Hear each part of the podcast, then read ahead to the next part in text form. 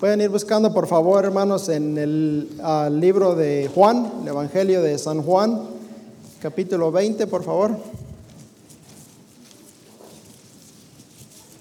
El libro de Juan, en el capítulo 20. Voy a pedir que se pongan de pie, por favor.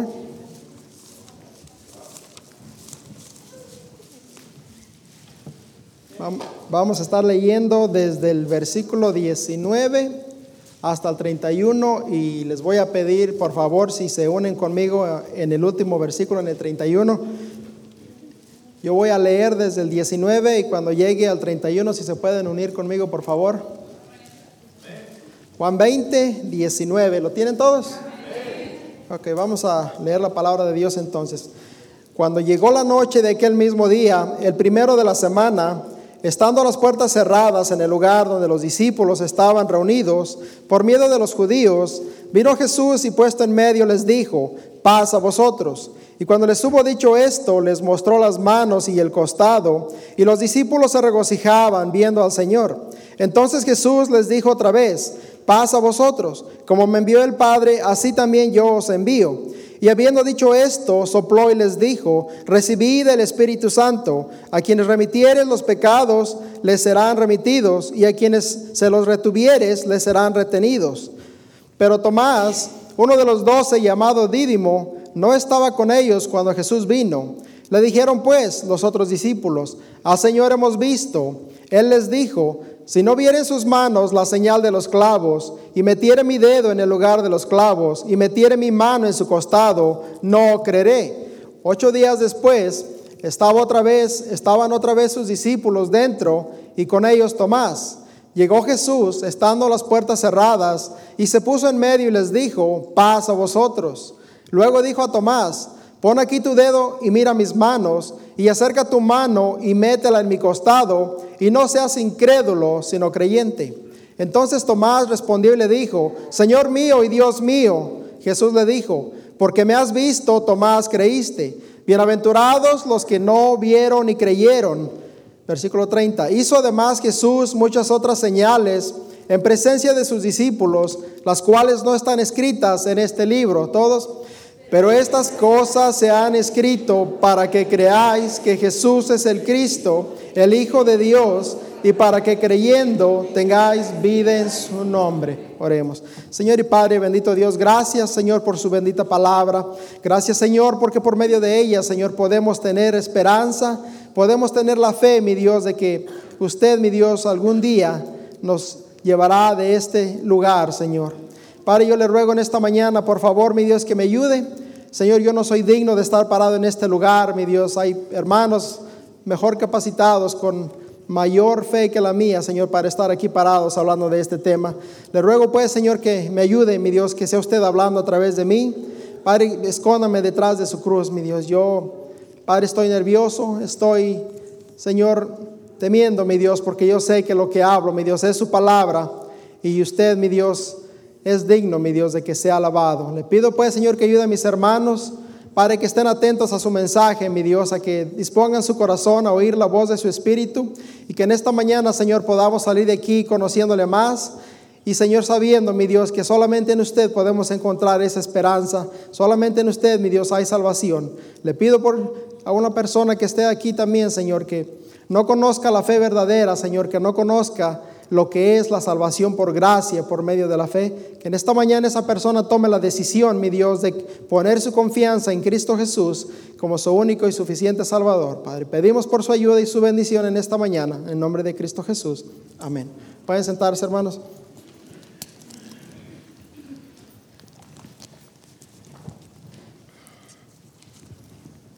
Vemos en este pasaje a uno de los discípulos del Señor Jesús, llamado Tomás, el incrédulo Tomás.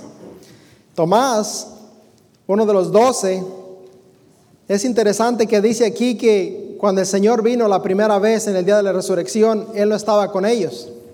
Creo que era un bautista fundamental que viene nada más de vez en cuando al culto.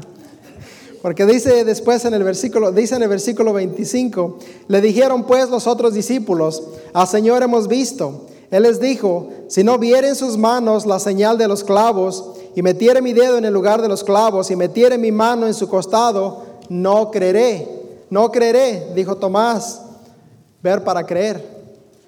Pero la verdad es que la incredulidad de Tomás, su poca fe, su poca confianza, podemos juzgarlo a él, podemos criticarlo a él, pero nosotros no somos, no somos mejores que él. Yo creo que la incredulidad, la poca fe es algo que todos tenemos. Yo personalmente es una de mis batallas más grandes es mi incredulidad. Porque si la palabra de Dios es verdad, mi deber como creyente es creerla toda. No nada más lo que me conviene, no nada más lo que aplica para mí, debo de creerla. Pero Tomás no las creía. Le dijeron sus, demás, los demás discípulos, al Señor hemos visto, pero él dijo, si no viere, no creeré. Y la verdad es que es nuestra naturaleza como seres humanos, siendo honestos, el, tener, el sentir esa necesidad de ver las cosas antes de creerlas. Nosotros sentimos que tenemos que ver con nuestros propios ojos para poder creer algo. Y esto es algo que está dentro de nosotros. Todos los días experimentamos esto. Cada día a mí me pasa esto. Me dice mi esposa, sale, no viene carro. Y le digo yo, no, yo tengo que ver, tengo que ver para creer.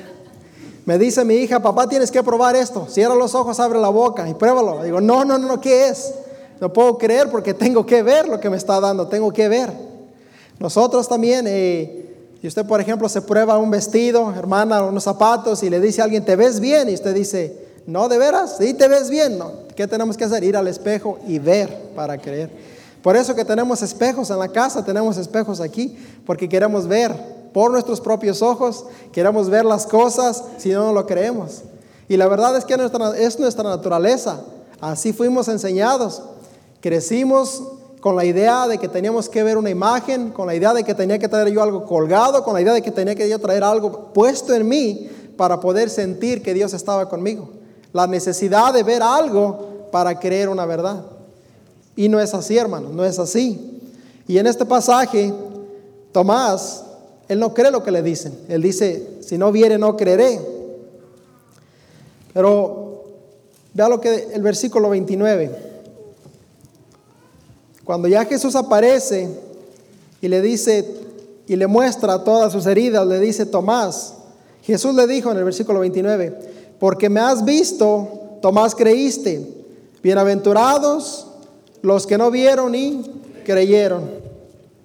En las cosas de Dios no es así. Las cosas de Dios no es por vista, es por medio de la fe. Tiene que ser por medio de la fe. Quizás nosotros no lo entendemos, no lo comprendemos. No lo entendemos, hermanos. Dice la palabra de Dios en Efesios 2, 8 y 9, porque por gracia sois salvos por medio de la fe. No dice por medio de la vista, dice por medio de la fe, y esto no de vosotros, pues es un dos de Dios. En Efesios 1.16 también dice, en él también vosotros, habiendo oído el Evangelio de verdad y habiendo creído en él, dice, fuiste sellados con el Espíritu Santo de la promesa, habiendo oído y habiendo creído, no habiendo visto y habiendo creído. No es por el ver, es por el oír. Entonces, Dios en su infinita, en su infinita sabiduría, Él lo, lo decidió así, que la salvación de los seres humanos tenía que ser por medio de la fe y no de la vista. Difícil de comprender. Cuando nosotros estamos en visitación, mucha gente nos ha dicho a nosotros, me han dicho a mí, cuando yo les pregunto, si tú murieras hoy, ¿estás 100% seguro que irías al cielo y no al infierno? Muchos de ellos dicen, ¿y quién ha venido de los muertos para decir que eso es real? Si alguien viniera y dijera, entonces yo creeré. Eso piensa la gente allá afuera, pero no es así. No es así porque el Señor dijo no. Tiene que ser por fe, no por vista. Si yo les dijera en este momento, anoche vino un ángel de Dios y me dijo que las cosas ya no son así, que es así, ¿usted me creería? No me creerían, porque no es por lo que yo vi, es por lo que el Señor dice. Y mi trabajo no es entenderlo, mi trabajo es creerlo. Un ejemplo bien claro de esto, y quiero mostrarle rápidamente, es con el rico, en la historia del rico y Lázaro. Pueden ir por favor a Lucas 16. Yo creo que entendemos esto, nada más quiero dar un ejemplo con la Biblia de la manera que Dios dejó esto. En Lucas capítulo 16, el versículo 27, conocemos la historia del rico y Lázaro. El rico habiendo muerto ya estaba en el lugar de tormento. Dice que entonces le dijo, te ruego pues, Padre, que le envíes a la casa de mi Padre, porque tengo cinco hermanos para que les testifique, a fin de que no vengan ellos también a este lugar de tormento. Y Abraham le dijo, a Moisés y a los profetas tienen, óiganlos. En otras palabras, la palabra de Dios la tienen, óiganla, créanla. Versículo 30. Él entonces dijo, no, padre Abraham, sino que si alguno fuera a ellos entre los muertos, se arrepentirá. Mas Abraham le dijo, si no, si no oyen a Moisés y a los profetas, tampoco se persuadirán, aunque alguno se levantare de los muertos. Una persona no va a creer más con el hecho de que vea a alguien. Si alguien viniera, como decía, y me dijera una cosa, no me va a hacer creer más que lo que ya creo de la palabra de Dios. Entonces, si Dios en su misericordia, en su sabiduría, Él lo estableció así, es necesario entonces que nosotros entendamos qué es la fe. ¿Qué es la fe? Y la fe es algo que, si usted le pregunta allá afuera a 20 personas, todos van a decir que tiene fe. En realidad todo mundo tiene fe. Todo mundo creemos en algo. Inclusive el que dice que es ateo, el que dice que no hay un Dios, también cree en algo. Por lo menos cree en sí mismo. Él cree que haciendo lo que él quiere está bien. Le pregunta usted a una gente allá afuera, ¿tú crees en Dios? Y la gente dice, yo creo en Dios. Pero ¿qué clase de fe la que ellos tienen? Porque si yo creo en Dios, entonces cuando yo esté en una condición que no dependa de mí, si confío en Él, si creo en Él, voy a estar tranquilo, sabiendo que Él me va a ayudar. Si yo creo en Dios de la manera que es simplemente creer, si algún día yo estoy postrado en una cama de hospital o si algún día me toca perder, padecer la pérdida de un ser querido, si yo creo en Dios, tengo que, tendría esperanza. Pero todo el mundo cree. Inclusive nosotros mismos decimos que creemos, pero muchas veces nuestra fe no es verdadera. Y yo lo que quiero hablar en esta mañana es de la fe verdadera, la fe de la Biblia. La fe que proviene de Jesucristo, el autor y consumador de la fe. No la fe que se nos enseña desde niños por tradiciones y por costumbres, no la fe religiosa, la fe que proviene del mismo Señor, autor y consumador de la fe. Pero si vamos a hablar de la fe de verdadera, es necesario que primeramente sepamos qué es la fe. ¿Qué es la fe? Todo el mundo decimos tener fe, pero ¿qué es la fe?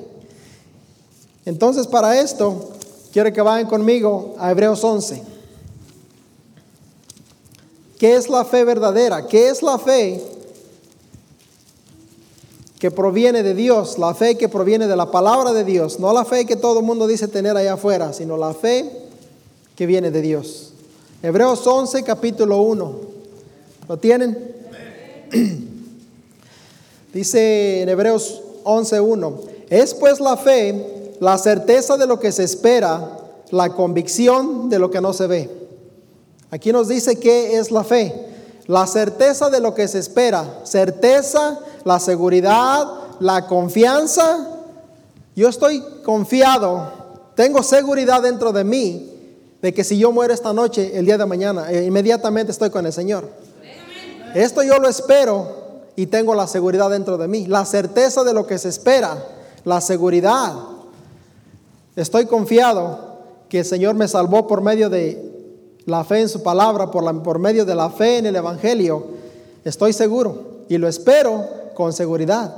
Espero la venida de Cristo también, no porque la pueda ver, sino porque la creo y tengo la certeza dentro de mí que Él viene en cualquier momento y me voy con Él. Nadie me, no lo he visto, pero tengo la certeza, la fe. Dice también es, es la certeza de lo que se espera, dice la convicción de lo que no se ve. La convicción.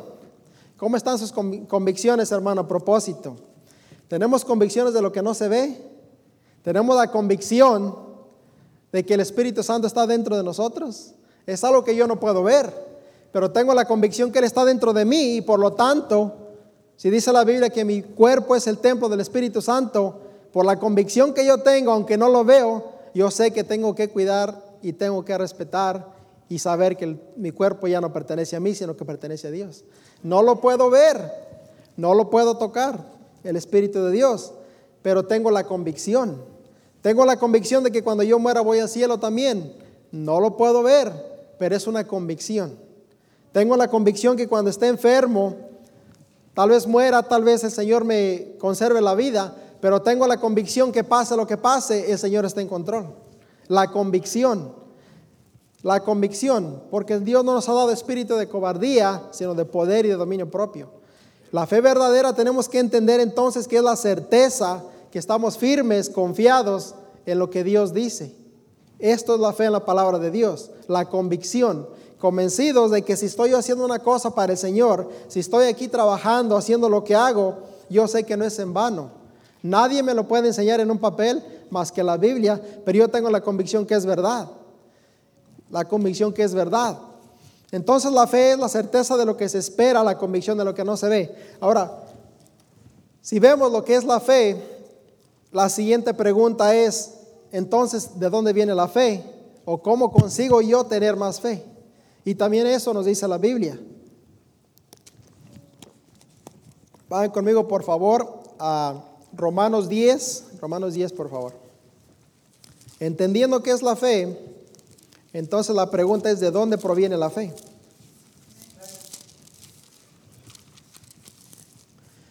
Romanos 10, versículo 16 y 17. ¿Lo tienen? Romanos 10, versículo 16 y 17. Mas no todos obedecieron al Evangelio, pues Isaías dice, ¿quién ha creído a nuestro anuncio? Mire lo que dice el versículo 17. Así que la fe es por el oír y el oír de la palabra de Dios. ¿De dónde proviene la fe? Por el oír y el oír de la palabra de Dios. ¿Será acaso que yo, estando en mi casa sentado sin escuchar mensajes, sin leer la Biblia, mi, fe va a aumentar?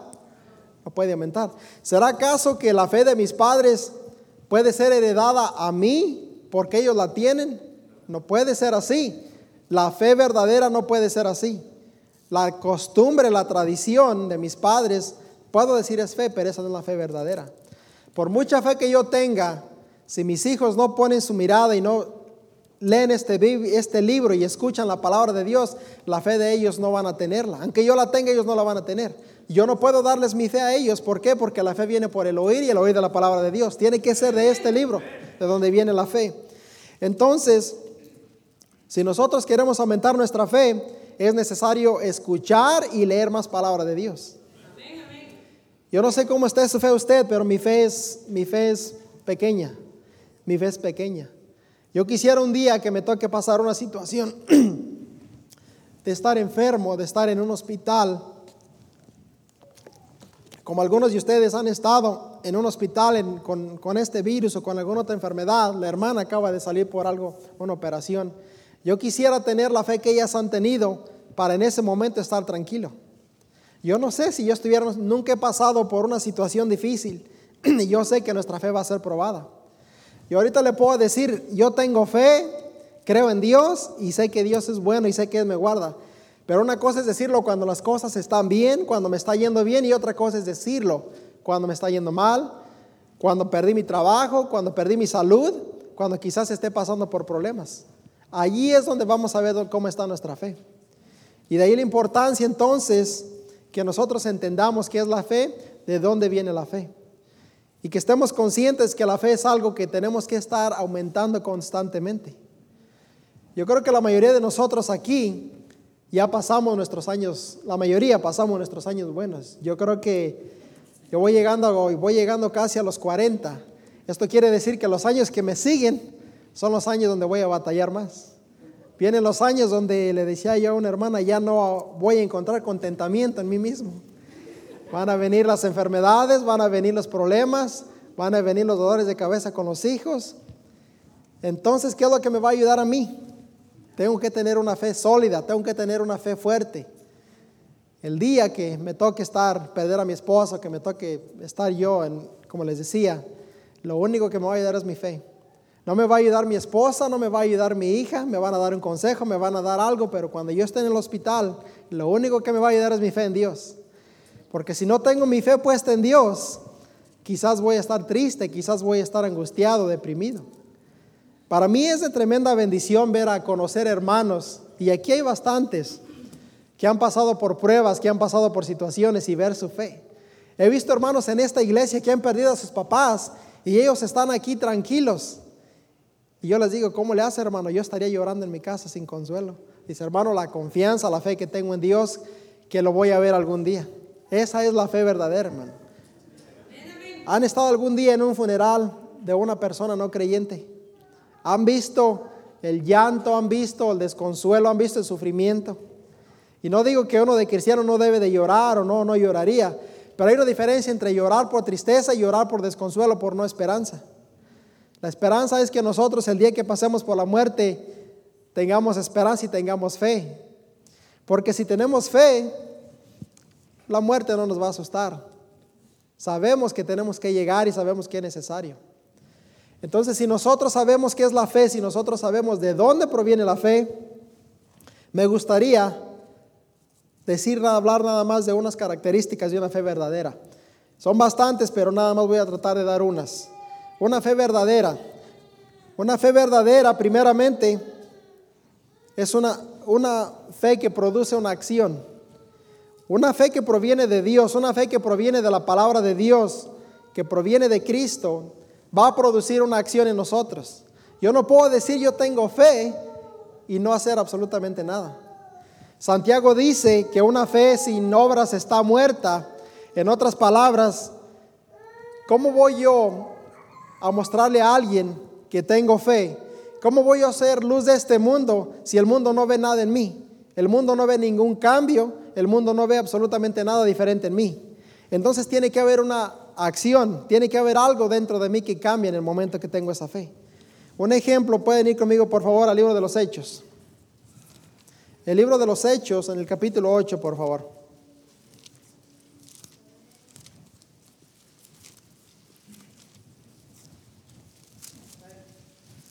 Capítulo 8 del libro de los Hechos, versículo 34. Versículo 34 al 38. Respondió el eunuco, respondiendo el eunuco dijo a Felipe, te ruego que me digas ¿de quién dice, este ¿de quién dice el profeta esto? ¿De sí mismo o de algún otro? Entonces Felipe, abriendo su boca y comenzando desde esta escritura, le anunció el Evangelio de Jesús. Y yendo por el camino, llegaron a cierta agua y dijo, el eunuco, aquí hay agua, ¿qué impide que yo sea bautizado? Felipe le dijo, si crees de todo corazón, bien puedes. Y respondiendo dijo, creo que Jesucristo es el Hijo de Dios. Y mandó parar el carro y descendieron ambos al agua, Felipe y el eunuco, y le bautizó. El momento que este eunuco, que este etíope, creyó y puso su fe en Jesús, la reacción de él inmediatamente fue, ¿qué impide que yo sea bautizado? El primer paso después de que uno pone su fe en Jesucristo debería de ser el bautismo. Simplemente identificarnos con Él y decir, yo creo y por, y por lo mismo que yo creo, hago el paso de obediencia, me identifico con el Señor y lo hago para que vean que yo he creído en el Señor. Una persona, y si alguien está aquí que ha sido salvo, que ha aceptado a Jesucristo, el bautismo es importante obedecerlo. Debería de ser una acción que proviene de la fe verdadera. Un ejemplo más de una fe verdadera que produce una acción, allí mismo lo podemos ver en Hechos. Hechos 9, con Saulo. Hechos 9, versículo 3 al versículo 6. Yendo por el camino aconteció al, llegar cerca de Damasco, repentinamente le rodeó un resplandor de luz del cielo y cayendo en tierra oyó una voz que le decía, Saulo, Saulo, ¿por qué me persigues? Él le dijo, ¿quién eres, Señor? y le dijo, yo soy Jesús a quien tú persigues, dura cosa te es dar cosas contra el aguijón. Él temblando y temeroso le dijo, Señor, ¿qué quieres que yo haga? Y el Señor le dijo, levántate y entra en la ciudad y se te dirá lo que debes de hacer. Una fe verdadera va a producir en usted y en mí el deseo de hacer algo. Saulo, perseguidor de la iglesia, tuvo un encuentro con Jesús y le dijo, Señor, ¿qué quieres que yo haga? Cuando nosotros, cuando nace en nosotros esta fe verdadera, cuando hemos creído, algo nace, algo tiene, algo tenemos que hacer, algún deseo tenemos que hacer. Tiene que haber en nosotros un deseo de asistir a la iglesia, un deseo de leer la palabra de Dios, un deseo de hacer algo para Dios. ¿Será posible que yo pueda creer de verdad en alguien que hizo tanto por mí y yo decir creerlo, pero no haga nada al respecto? Cuando nosotros creemos algo tan cierto y tan verdadero, lo primero que queremos hacer es ser agradecidos y tratar de corresponderlo con alguna acción o algo. Siempre que alguien hace, siempre que alguien hace algo por nosotros, tratamos de corresponderlo de alguna de otra manera, agradeciéndole o tratando de devolver el favor o como sea. Porque cuando es una fe verdadera va a producir una acción en nosotros. Va a producir el deseo de hacer algo para Dios, va a producir el hacer algo para la obra de Dios. Es un deseo que solamente va a venir cuando hay una fe verdadera en nosotros hacia Dios. También la fe verdadera, una característica más, la fe verdadera también produce la seguridad, la seguridad en lo que hemos creído. Yo no puedo decir que he creído algo y dudarlo. Si yo lo creo de corazón, si la fe mía es verdadera, tengo que tener seguridad dentro de mí de lo que he creído. Romanos 8, por favor.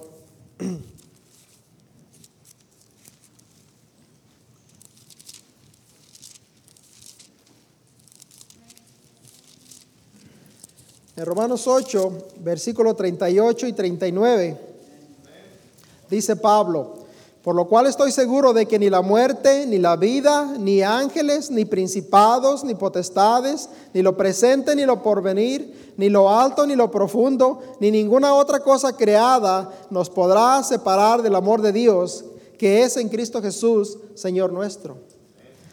El Señor dice en su palabra, el que viene a mí yo no le echo fuera. El que cree en mí, aunque esté muerto, vivirá. Pablo dice, por lo cual estoy seguro. Si mi fe en Jesucristo es una fe verdadera, yo voy a tener la seguridad que voy a estar con Él. Él le dijo también a sus discípulos, creéis en Dios, creed también en mí. En la casa de mi Padre muchas moradas hay. Si así no lo fuera, os lo hubiera dicho. Voy pues a preparar lugar para vosotros y vendré otra vez para que donde yo esté, vosotros también estéis. Si el Señor dice estas cosas y yo lo creo y mi fe es verdadera, todo esto me tiene que dar seguridad. Un cristiano con una fe en Jesucristo no tiene por qué dudar de su salvación. El Señor lo promete, el Señor nos asegura. Podemos ver un montón de versículos que el Señor dice, el que esté muerto, el que quiere en mí, en que esté muerto vivirá. Entonces, la fe en Jesucristo, la fe verdadera, la fe que proviene de la Biblia nos va a dar una seguridad en lo que hemos creído, en lo que hemos creído. También, dice el Salmo 23, dijo David, aunque ande, aunque ande en valle de sombra de muerte, dijo, no temeré cosa alguna, porque tú estás conmigo. El Señor dijo, en el mundo tendréis aflicción, pero confiad, yo he vencido al mundo. El Señor dijo, he aquí estoy con vosotros hasta el fin del mundo. Si el Señor nos dice una y otra y otra vez en su palabra, nos promete, tenemos que tener seguridad. Una fe verdadera tiene que producir en nosotros una seguridad de lo que hemos creído.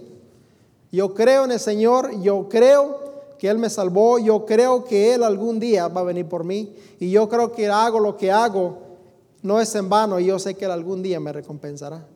Yo lo creo y no lo dudo. Entonces la fe verdadera no solamente produce una acción, la fe verdadera también va a producir una seguridad de nosotros mismos. De ahí la importancia que nosotros atendamos a nuestra fe, que la alimentemos, que la practiquemos, que aumente para que nosotros estemos firmes en las cosas de Dios, para que nosotros cuando vengan los días malos, cuando venga lo que viene por venir, nosotros estemos seguros. Que las malas noticias, que las cosas que estén pasando allá afuera no nos muevan de nuestra posición, de nuestra seguridad, de nuestra fe, una fe verdadera. También la fe verdadera va a producir en nosotros un compromiso. Y aquí es donde fallamos muchos. La fe verdadera va a producir en nosotros un compromiso. Gálatas 2.20, por favor.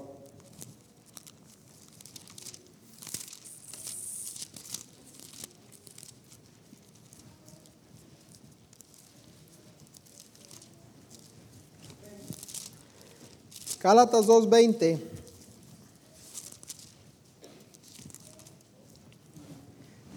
Gálatas 2.20 dice, con Cristo estoy juntamente crucificado y ya no vivo yo, mas vive Cristo en mí. Y lo que ahora hago, y lo que ahora vivo, y lo que ahora vivo en la carne, lo vivo en la fe del Hijo de Dios, el cual me amó y se entregó a sí mismo por mí. La fe verdadera tiene que producir en mí un compromiso. Si en verdad yo he creído en el Hijo de Dios, lo que ahora vivo en la carne, lo tengo que vivir en la fe del Hijo de Dios, el cual me amó y se entregó a sí mismo por mí. Compromiso que yo hago cuando he creído de verdad es un compromiso con Dios, es un compromiso con el Hijo de Dios. Compromiso con Dios nos va a llevar a tener un compromiso con su iglesia, que es de Cristo, y a tener un compromiso con los hermanos. Porque este compromiso tiene que nacer en nosotros. Y ahí, y ahí es donde nosotros, donde muchas veces fallamos. Queremos los beneficios, pero no queremos el compromiso. Y el Señor nos dice muchas cosas, nos da los mandamientos que nosotros debemos seguir. También, vea por, eh, también quiero que vea Colosenses 3, por favor. Si Dios me ha salvado, si soy un hijo de Dios, mi compromiso debe de ser con Dios, no con el mundo, no con nadie. Mi deseo debe de ser agradar a Dios y no agradar al mundo. Colosenses 3. Colosenses 3.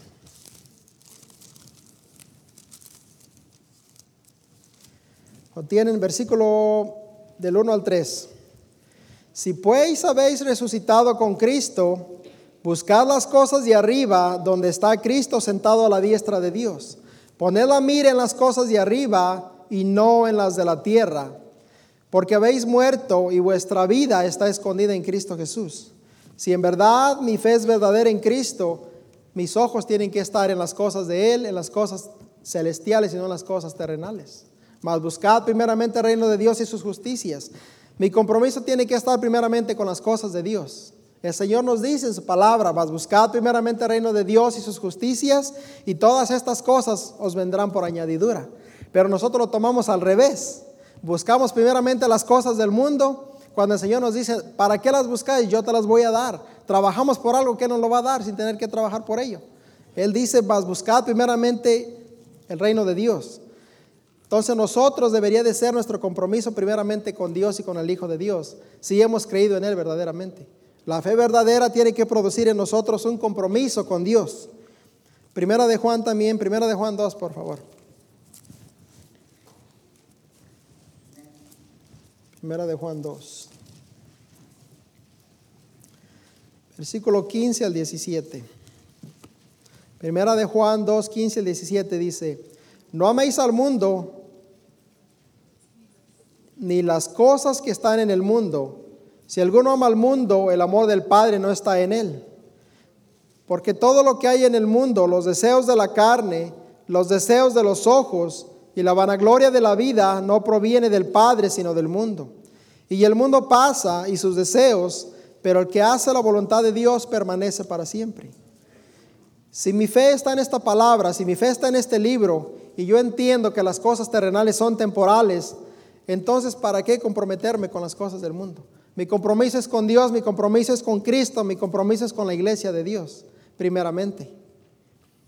Entonces, es necesario que nosotros recordemos que tenemos que tener esta fe verdadera, no una fe nada más fingida. A Pablo le dice a Timoteo, en la primera carta a Timoteo, el propósito de esta carta es de un corazón limpio, puro y de una fe no fingida. Podemos tener una fe verdadera, pero también podemos caer en una fe fingida. Podemos tener una fe fingida o podemos e incluso hay una exhortación bien importante que ahorita vamos a ver, apartarnos de la fe. ¿Cuánta gente en las iglesias se ha ido? ¿Cuánta gente que antes tenía fe, vivía por fe y ahora se ha ido? Es posible tener fe verdadera y, y apartarse de ella. Es posible tener una fe verdadera y de repente empezar ya a fingir una fe que ya no tenemos. Bien importante, hermanos, que recordemos esto, que nuestra fe siempre esté creciendo. La verdad es que nosotros somos llamados como cristianos a vivir por fe, a andar por fe y no por vista, como dijo Pablo. Necesitamos nosotros también entender que sin fe es imposible agradar a Dios. Yo puedo estar aquí todo el día predicando, pero si no tengo fe en lo que predico, viene el Señor y se van ustedes y me quedo yo. Porque no tengo fe en lo que predico. Tengo que creerlo, creerlo de corazón, creerlo de corazón. Y ahí la importancia que nosotros entendamos entonces esto. Volvamos a Juan, por favor.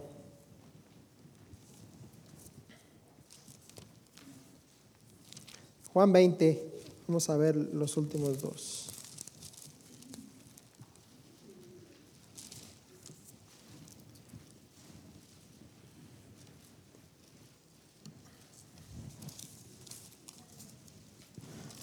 Vamos a ver Juan 20, versículo 30 y 31.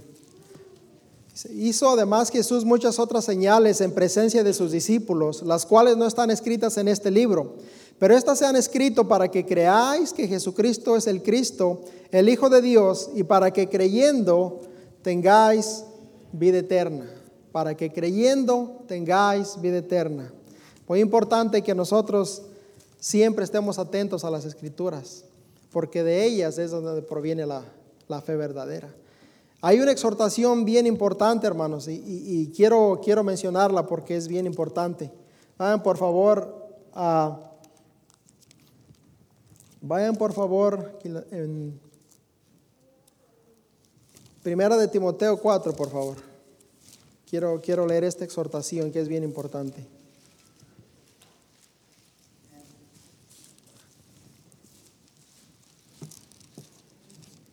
Primera de Timoteo 4.1. Vea lo que, lo que el Señor nos advierte en este versículo. Pero el Espíritu dice claramente que en los postreros tiempos algunos apostatarán de la fe, escuchando a espíritus engañadores y a doctrinas de demonios. ¿Cuánto, ¿Cuánto de esto hay hoy en día? ¿Cuánta doctrina, cuánto predicador, cuánta enseñanza allá afuera? ¿Cómo vamos a saber nosotros discernir entre la doctrina verdadera, entre la sana doctrina? ¿Cómo vamos nosotros a saber discernir, a saber entender cuando es espíritu, cuando viene del espíritu de Dios y viene del espíritu de, de otro espíritu? Es necesario que nuestra fe esté firme y tengamos cuidado porque la fe, dice mucha gente, dice muchos escucharán a espíritus engañadores y a doctrinas de demonio. Claramente dice que en los postreros tiempos muchos apostatarán, muchos apostatarán. Es necesario que nosotros entonces entendamos lo que es la fe, vivir por fe. Es algo que no comprendemos, es algo que tal vez, como les decía, vamos a ser probados y vamos a darnos cuenta dónde está nuestra fe. Este verano, cuando estuvimos en México con mi familia, Estuvimos en el campamento en Oaxaca con la iglesia de allá. Ellos tenían el campamento en el mar, a la orilla del mar, pero no era la playa, era un terreno privado. Estaba el mar y estaban muchos arbustos. Había, de, inclusive del otro lado, estaba un pantano con un cocodrilo, el nene, le decían el nene. Cerquitita ahí estaba un pantano con un cocodrilo bien grande, el nene. Y ahí estábamos nosotros. Eh, se terminaban los días a la medianoche, a la medianoche se terminaba. Y a mí me había pedido el pastor temprano, me dice, hermano, dice, ¿te atreves a dar una enseñanza? Le dije, yo creo que sí, que sea un poquito, sí la doy. Y se llegó la medianoche y me dice, y me dice otro hermano, dice, hermano, dice, ¿tú has, alguna vez has, has hecho la prueba de la fe? Y le dije, no, dice, te vamos a hacer la prueba de la fe. Y yo me quedé pensando, yo no voy a sacrificar a mi hijo, no. la prueba de la fe. Me dice, te vamos a hacer la prueba de la fe yo me quedé pensando, ¿será que porque antes de que me permitan dar la enseñanza quieren probar mi fe? Yo no entendía qué estaba pasando. Dice, no, es que a los, a los que son por primera vez aquí les hacemos la prueba de la fe. Yo no entendía qué era la prueba de la fe. Dice, nada más confía, ahorita vas a hacer la prueba de la fe. Y lo que estos hermanos hacen para probar la fe de los, eh, ellos allí en ese terreno que está bastante grande, está el mar, se oye las olas del mar, está el pantano con el nene al lado, y está una zona boscosa de, arbustos. Ellos ponen una cuerda que la amarran a una distancia, yo sentí que duró 20 minutos, 20, 30 minutos, no exagero. Ellos amarran una cuerda que está amarrada y esa cuerda va entre los arbustos. Y lo que ellos hacen a la medianoche, los cubren los ojos con una, con una toalla o algo negra, oscuro, tapado los ojos, y lo ponen aquí a la entrada y le dicen, hermano, tome esta cuerda y no la dejes. Esta es tu prueba de la fe. Y yo qué tengo que hacer? Agárrate de la cuerda, sigue, sigue hasta que llegues a la meta. ¿Y dónde está? No, tienes que ir por fe. Recuerdo yo que agarré la cuerda al lado. Yo sabía que tenía que seguirla. A la medianoche no hay ni un bueno, si hay ruido. Las olas del mar están bien grandes, el ruido tremendo. Y pensando en el nene ya de qué lado. Y entonces agarro yo la cuerda y empiezo a caminar y a caminar. Pues yo dije es una cuerda derecha, pues los hermanos saben que estoy tapado de los ojos, no me van a dejar caer al mar. Pero está tan larga y hay tantas que llega un momento donde yo recuerdo que me, pegué en la cabeza y me, raspé por aquí, choqué con un árbol. Y yo me quedé pensando, dije, ¿cómo esta es una prueba de la fe? Y entonces dicen los hermanos, acuérdate, en la vida vas a tener tropiezos. Ok. Y ahora, ¿cómo le hago? En la vida no vas a encontrar la salida algunas veces. ¿Y cómo le hago si estoy solo aquí en lo oscuro? Sigue adelante. ellos me decían, vas a toparte con cosas, vas a oír ruidos, vas a escuchar malas cosas, sigue adelante. Ok, y voy yo me pego en la cabeza y estoy tocando y estoy tocando. Recuerda que me dijeron, nunca te sueltes de la cuerda, porque mucha gente se suelta y se pierde, no te sueltes de la cuerda. Llega en un punto donde usted lleva la cuerda y se desvían dos cuerdas. Y entonces yo voy de mi cuerda y digo, ¿cuál sigo? Es por fe. En el camino de la vida vamos a toparnos con caminos donde no vamos a ver la salida. Vamos a pensar, dice la Biblia, que hay caminos que al hombre le parece derecho, pero su camino es fin de muerte. Va a haber un camino, entonces yo tenía que agarrarme de mi cuerda, agacharme de rodillas, pasar por debajo del árbol, seguir adelante, seguir, seguir, seguir, oyendo ruidos. De repente hay una voz nada más que me decía, ya suéltate porque allá está el nene. suéltate porque te vas a golpear. No, no, ya está bien, ya terminaste. Y algo en mí decía, no, sigue, sigue, sigue. En ese momento, hermano, es simplemente una, es simplemente una ilustración de la vida. Pero en ese momento piensas, me dice alguien, dice, ¿para qué lo haces? ¿De qué no vale la pena? Esos hermanos se esconden entre esos y le hablan, le dan voces. Pero uno, pero uno va escondido y digo yo, ¿cómo? Suéltate, ¿para qué sigues? No vale la pena, nadie te está mirando. Vente mejor, por aquí está mejor, sálele, es fácil. No, yo voy a seguir adelante. Y luego escucho a alguien que de repente me da un jalón de una pierna. Digo, ya llegué, sigue adelante. Pero los hermanos le dicen, sigue adelante. Recuerda simplemente no soltar la cuerda y no sueltes hasta que llegues al final. Caídas, raspones, rasguños, golpes. Largo el tramo a la medianoche con los ojos oscuros, siguiendo y siguiendo y siguiendo y siguiendo. Dura casi 30 minutos la prueba. Al final, cuando uno llega, yo recuerdo que yo llegué al final y me decían, ya llegaste. Yo, no, quítate, seguía. No, ya llegaste. No, yo seguía y seguía. No, ya llegaste. No, yo no, todavía no, yo no quiero parar. Hasta el momento que un hermano me la quitó, dice, no, hermano, ya llegó. Porque todo el camino me iban diciendo, ya, salte, hombre, no vale la pena, mira qué van a decir de ti. No, ya, ya.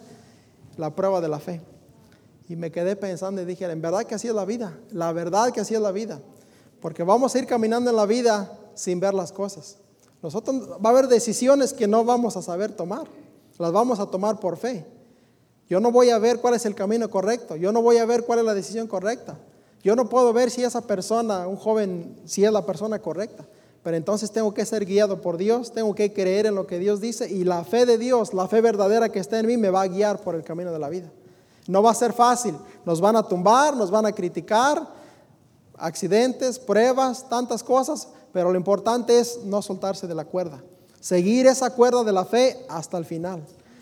Cuando llegamos al final, yo me, yo me gozaba, me dijeron, hermano, la pasó, le dije, sí, pero me, detuvieron, yo quería seguir. Había, había jóvenes, hermano, es un campamento de jóvenes, había jóvenes que venían llorando, jóvenes, hombres llorando porque se perdían o porque se soltaron y tenían miedo. Los dejaban solos y unos llegaban llorando, abrazando a sus pastores Pareciera que no, pero en esos 30 minutos uno reflexiona lo que es toda la vida. Reflexiona lo que va a ser su andar en la vida. La prueba de la, prueba de la fe. Yo no sé si mi esposa la pasó, yo la pasé. Pero es una prueba que muchas veces lo que ilustra bastante lo que es la vida. Esa fue una simulación, pero yo sé que yo algún día voy a ser probado. Y lo que yo quiero, hermanos, es que cuando llegue la prueba a mi vida, yo pueda estar firme y decir, no me suelto, no me suelto de Jesús, no me suelto de Jesús. Una fe verdadera, una fe verdadera. Y por esto yo mi deseo de, de predicar esta mañana de este es, es precisamente por la importancia de la fe. Porque cuando vienen las pruebas es lo único que nos lleva adelante. Cuando venga la tentación es lo único que nos va a llevar adelante. Cuando las cosas estén en contra, las tormentas, tantas cosas, lo único que nos va a sacar adelante es la fe es la fe en Dios. Y tiene que ser una fe verdadera, una fe que me da la seguridad y una fe que me da el compromiso de seguir adelante. Tiene que ser de Dios, tiene que ser de Dios. Quiero que vean conmigo Hebreos 11, hermanos, voy a terminar casi. Hebreos 11.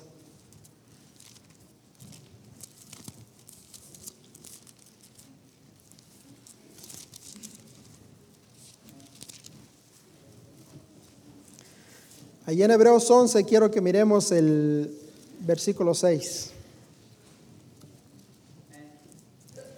¿Lo tienen? Pero sin fe es imposible agradar a Dios, porque es necesario que el que se acerca a Dios crea que le hay y que es galardonador de los que le buscan. Es necesario que los que se acercan a Dios crean que le hay. ¿Cuántas veces yo me he acercado o hecho una oración no creyendo que le hay. Tengo que creer que Dios está aquí aunque no lo pueda ver. Es la convicción mía que Dios está aquí. Entonces yo voy a venir a Él y le voy a pedir, pero lo voy a creer que Él está.